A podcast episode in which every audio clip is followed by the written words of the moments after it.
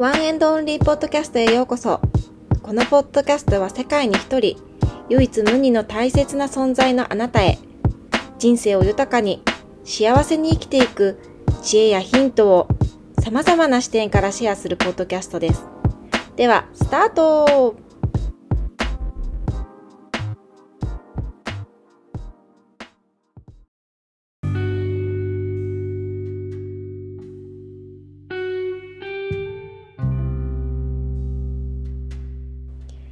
さん、こんにちは。こんばんは。かおるです。本日も数多くのポッドキャストからこのワンエンドオンリーポッドキャストを聞いていただき、どうもありがとうございます。えー、今日のテーマはですね、あの、前回の続きではなくてですね、えー、リスナーの方からリクエストをいただいたので、そちらの方の質問に答えていこうかなというふうに思います。リクエストくださった方どうもありがとうございます。では早速読ませていただきますね。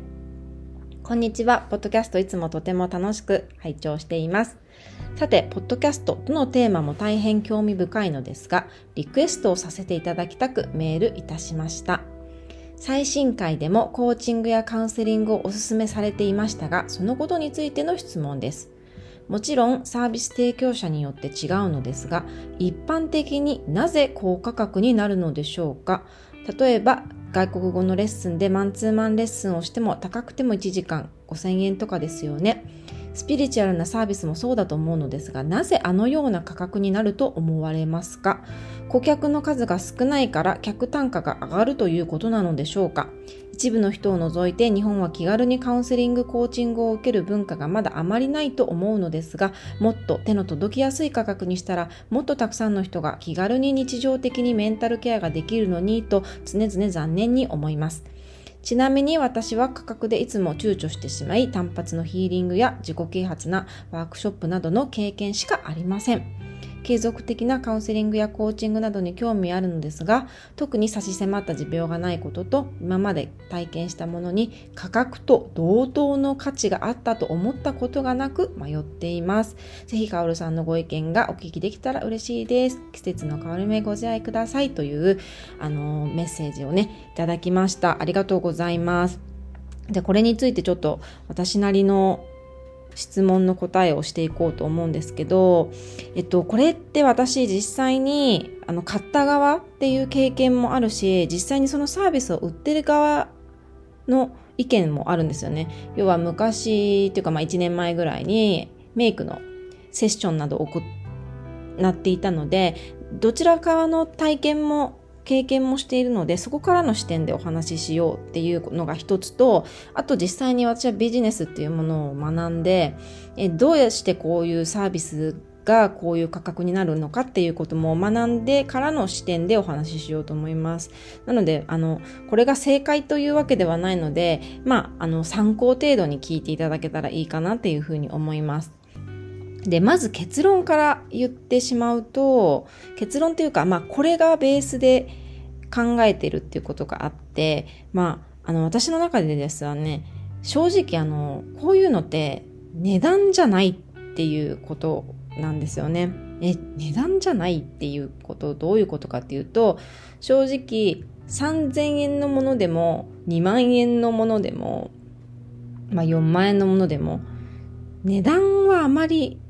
関係ないっていう感じでどういうことかというとその売っている人がどれだけサービスにあの価値をその人がつけているかっていうことになるっていうことをベースでちょっと話していきたいと思うんですけどあの例えばなんですけどお店を誰かがオープンしようとした時に私、まあ、もっと美容師なので美容師のお店のことでしかちょっとわからないんですけど例えば従業員がまあ23人とかで小さい規模の美容室をオープンしようとすると初期費用って3400万円ぐらいかかるんですね。まあ、お客様をお迎えするために、まあ、内装だったり、まあ、看板だったりレジのキャッシャーだったりまあ、商材だったりとか、まあ、とにかくいろ設備投費っていうものに3、400万円かかるわけですよね。だからある程度どんな人だとしても、初めにその初期投費っていうものをガツンとかけて、で、その後、まあ、お客さんを呼んで、その3、400万円みたいなものを、まあ、借りるんだか、まあ、自分で資金として出すのかわからないですけど、まあ、売り上げを立ててって、その3、400万円を、だんだんだんだんこう、なくしていくっていうか、あの、赤字から、まあ、黒字に持っていくっていうことを一般的にすると思うんですけど、で、これってオンラインビジネスをする人も一緒であるのが私はベースだと思っていて、やっぱ最初にもしビジネスを始めるのであれば、ちゃんと自分に自己投資している人がそういうサービスを売っていてほしいなっていうふうに思うんですよね。それって同じことなんですよ。さっきのその実際に店舗を出す人と同じことが言えると思ってて、なんかまだお客様の準備ができていない段階でお客様を呼んでから看板を作ります。お客様をが来たからキャッシャーを作ります。お客様が来たから、えー、商材を買います。じゃあ間に合わないですよね。だからそれオンラインビジネスも一緒で、ある程度、あのー、自分がそうやってこう何かをサービスを売る前に自分で自己投資をしている人が当たり前だっていうふうに私は思っていて、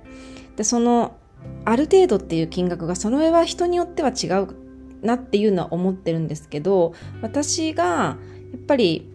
その受けてよかったなって思ってる方ってかなりの金額を高額の金額を自分に投資して自分でちゃんとお客様を迎える準備っていうものをした人があのサービスを提供してて結果やっぱりそうやって自分にコミットしてお金も時間もコミットしているからこそあのクライアントさんにいいサービスを提供できているっていうことになってるんですよね。だから自分がお客様を良くする、まあ、いい環境にとかいい考え方だったり、新しいライフステージにこういうふうにお客さんを持ってきてあげたいな、その手助けをしたいなっていうことで自分に投資、まあ何十万っていうものを多分投資してたりすると思うんですけど、それをやっぱり回収しないと自分が苦しくなっちゃいますよね。結局一人ブラック企業みたいなものになってしまうっていう。でそれは店舗でも同じことだし、オンラインビジネスでも同じことだと、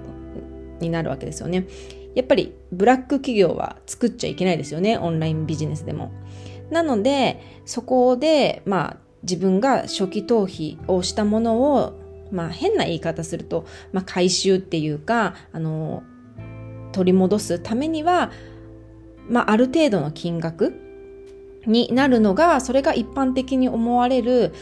えー、ちょっと高いなっていう金額になるっていう仕組みなんじゃないかなっていうふうに私は思うし、実際私も、え、そういうふうに自分でサービスを売る際には、そういう金額設定にしていたっていう感じなんですよね。で、私が今まで受けてきた中のサービスで、これは受けてよかったなって思うものと、ああ、これはあの、なんかちょっといまいちだったなっていうふうに思うものがあって、で、このメッセージくださった方も、あの、受けたけど同等の価値が感じられなかったっていうふうにおっしゃっていて、やっぱ私もそれすごく経験があって、やっぱそういう経験をすると、あの、なんかやっぱ次に、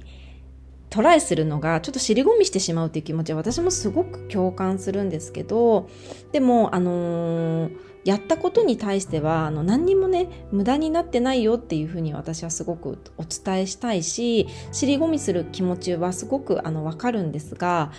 あのやっぱりこれって失敗はないのでもしご自身が気になっている方だったりとかあのいいなって思う方がいたらあのちょっとね投資してみるっていうのはねあのすごく私はねとってもいいことだっていうふうに思いますね。だからなんか、まあ、例えばセッションが1万5千円とかってまあ割と高いと思うんですけど、1時間でね、1万5千円とかだと高い価格だなっていうふうに、高い価格っていうか、でも私的にはまあ、それぐらいするなっていう感じで今私は捉えてるんですけど、まあ1万5千円だったら、そうですね、ワンピース日本だったら2着ぐらい買える？かな？だからそれ買うんだったら私は1万5千円の1時間のセッションを申し込んだ方が人生にとって有意義だなっていうふうに今の私は思ってるので、なんかそこに対してもあんまりこうマインドのブロックはないんですけど、私自身初めてカウンセリングを申し込んだ時は5500円でしたね。あのー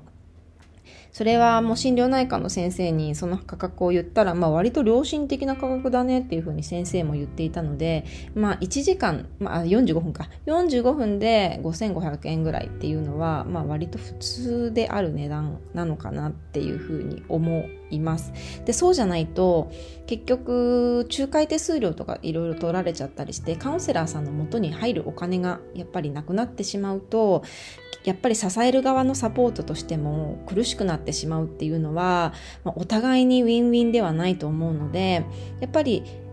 話を聞く側もするあの話をする側も聞く側もどちらもやっぱり同じ対等にウィンウィンの関係であるためにはやっぱりあれちょっと高いかなって思うぐらいの価格がお互いにとってやっぱりいいぐらいの値段になるのかなっていうふうに思うんですよね。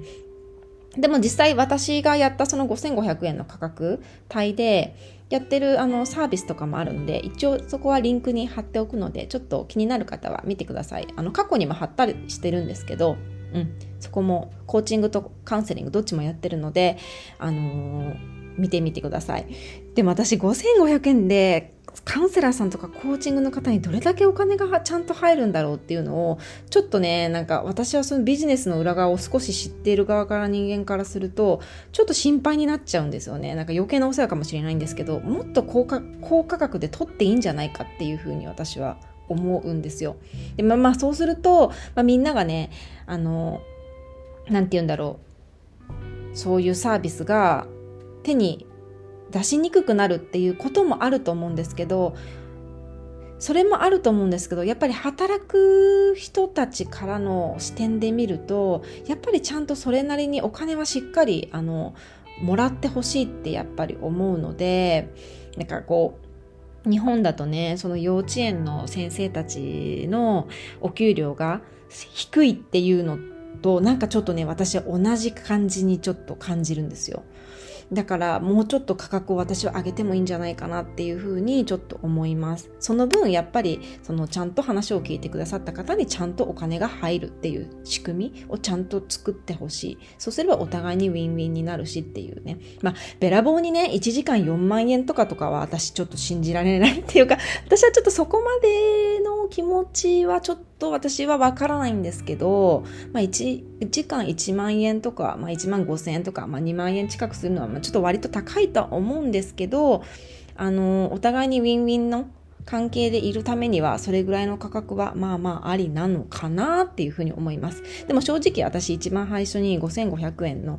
あのセッションっていうかそのカウンセリング申し込む時も高って思いましたよ。高って思ったんですけどやっぱやった時にあやっぱりやってよかったっていうふうに私は思えたのであのだんだんそういうなんかねめあのブロックは取れて今はやってる人はですね初めはカウンセラーさん、まあ、まあ、みんな違うんですけど1時間9800円のところからスタートして今倍の1万8000円まで上がってますね私が受けてるカウンセラーさん。ぶっちゃけの金額言うと高いですよね。高いんですけどまあ私は実際に今まあ、差し迫ったっていうか向き合ってる病があるからこそ、まあ、そこにコミットして払ってるっていう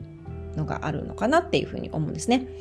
で、まあ、実際に私が払ってみてよかったなって思う人の共通点があって、まあ、一つ目はその常にあの自己投資をし続けて学んでいってる人っていう感じですね。うんまあ、そういうのってインスタグラムとかそういうオンラインから見てるとわかんなくないかっていうふうに思う方もいるかもしれないんですけど、まあ、その方がまよく好きで、まあ、ストーリーを上げたらついつい見ちゃうとかね、まあ、こういうその人がポッドキャストとかやっていたらついつい見てしまう人とかっていうのは結構ねあのね分かりますね。あの